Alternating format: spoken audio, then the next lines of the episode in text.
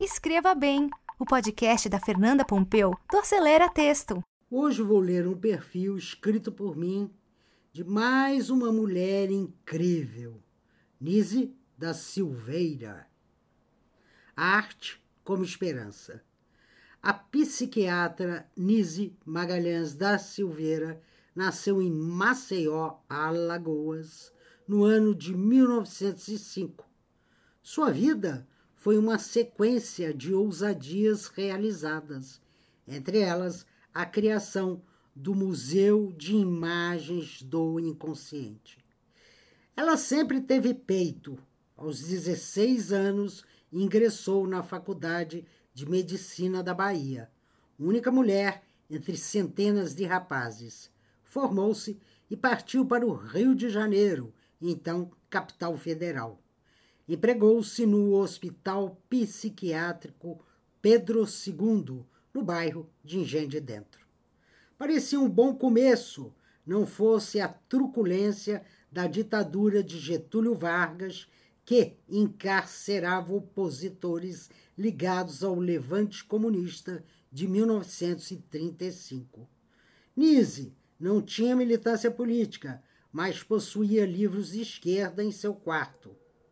Na mesma cela de Olga Benário Prestes, ficou presa por um ano e quatro meses.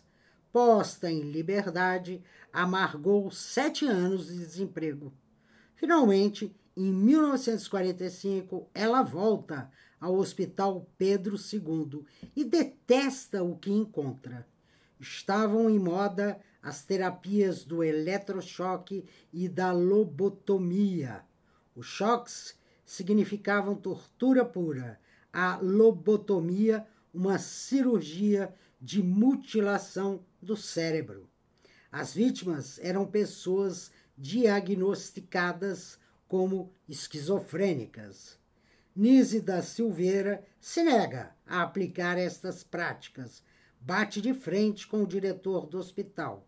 Este, pensando em puni-la, designa para a sessão de terapêutica ocupacional, espaço considerado de pouca importância.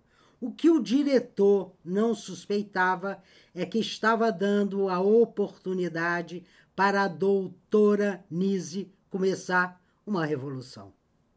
Imagens do inconsciente. Na sessão de terapêutica, Nise abriu ateliês de pintura e modelagem estimulou os clientes. Ela nunca chamou os internos de doentes ou pacientes a se expressarem com total liberdade. O que sucedeu foi uma profusão de desenhos e pinturas, muitos deles com inequívoco valor artístico.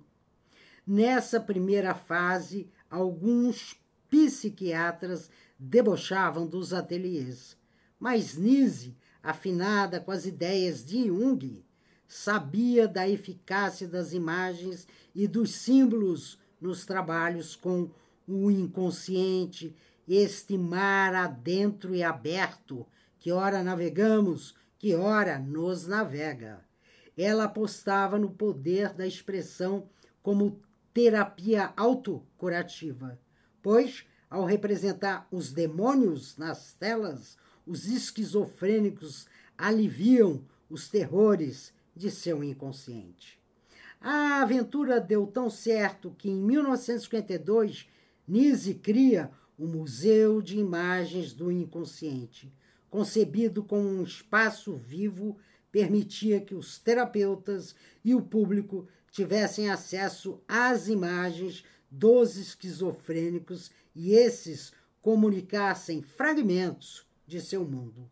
Vale lembrar que a esquizofrenia caracteriza-se por uma grave fragmentação do ser, o que leva a uma drástica desorganização, ao sofrimento psíquico e à incomunicabilidade verbal. Muitos pintores do Museu Atelier tiveram suas obras festejadas por críticos de arte. Entre os artistas, Fernando Diniz, Carlos Pertuz, Emídio de Barros e Adriana Gomes. Sem a artes, eles seriam tão somente esquizofrênicos segregados em um hospital psiquiátrico. Com a oportunidade, eles pintaram como Adelina, sem nunca ter deixado Pedro II todos os dias de suas vidas.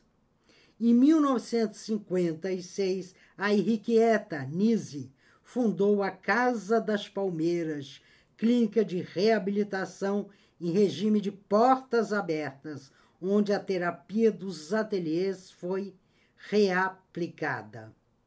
Legado sensível.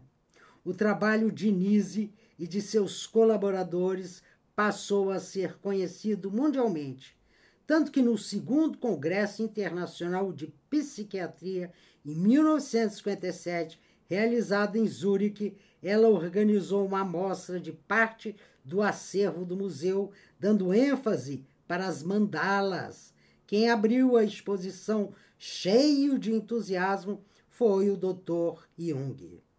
Pelo resto de sua vida, seguiu incansável, lutou para preservar e ampliar o museu, lutou para dignificar a vida das pessoas com problemas mentais, escreveu livros e artigos, estudou continuadamente. Também teve tempo para cuidar de seus gatos e cachorros, que ela chamava de coterapeutas. Aspas, o animal nunca provoca frustração além de dar afeto incondicional. Fecha aspas. Hoje, o Museu do Inconsciente conta com 300 mil peças entre pinturas, desenhos e modelagens. E o Hospital Psiquiátrico Pedro II ganhou o nome de Instituto Nise da Silveira. As ideias e as ações da doutora são referências de primeira qualidade para terapeutas de todo o mundo. Nise da Silveira, que amava e respeitava seus clientes, saiu da vida aos 94 anos em outubro de 1999. Entrou para a história da psiquiatria, da arte, do Brasil e da humanidade. É isso. Grande abraço. Escreva Bem, o podcast da Fernanda Pompeu do Acelera Texto para você escrever bem. Até o próximo episódio!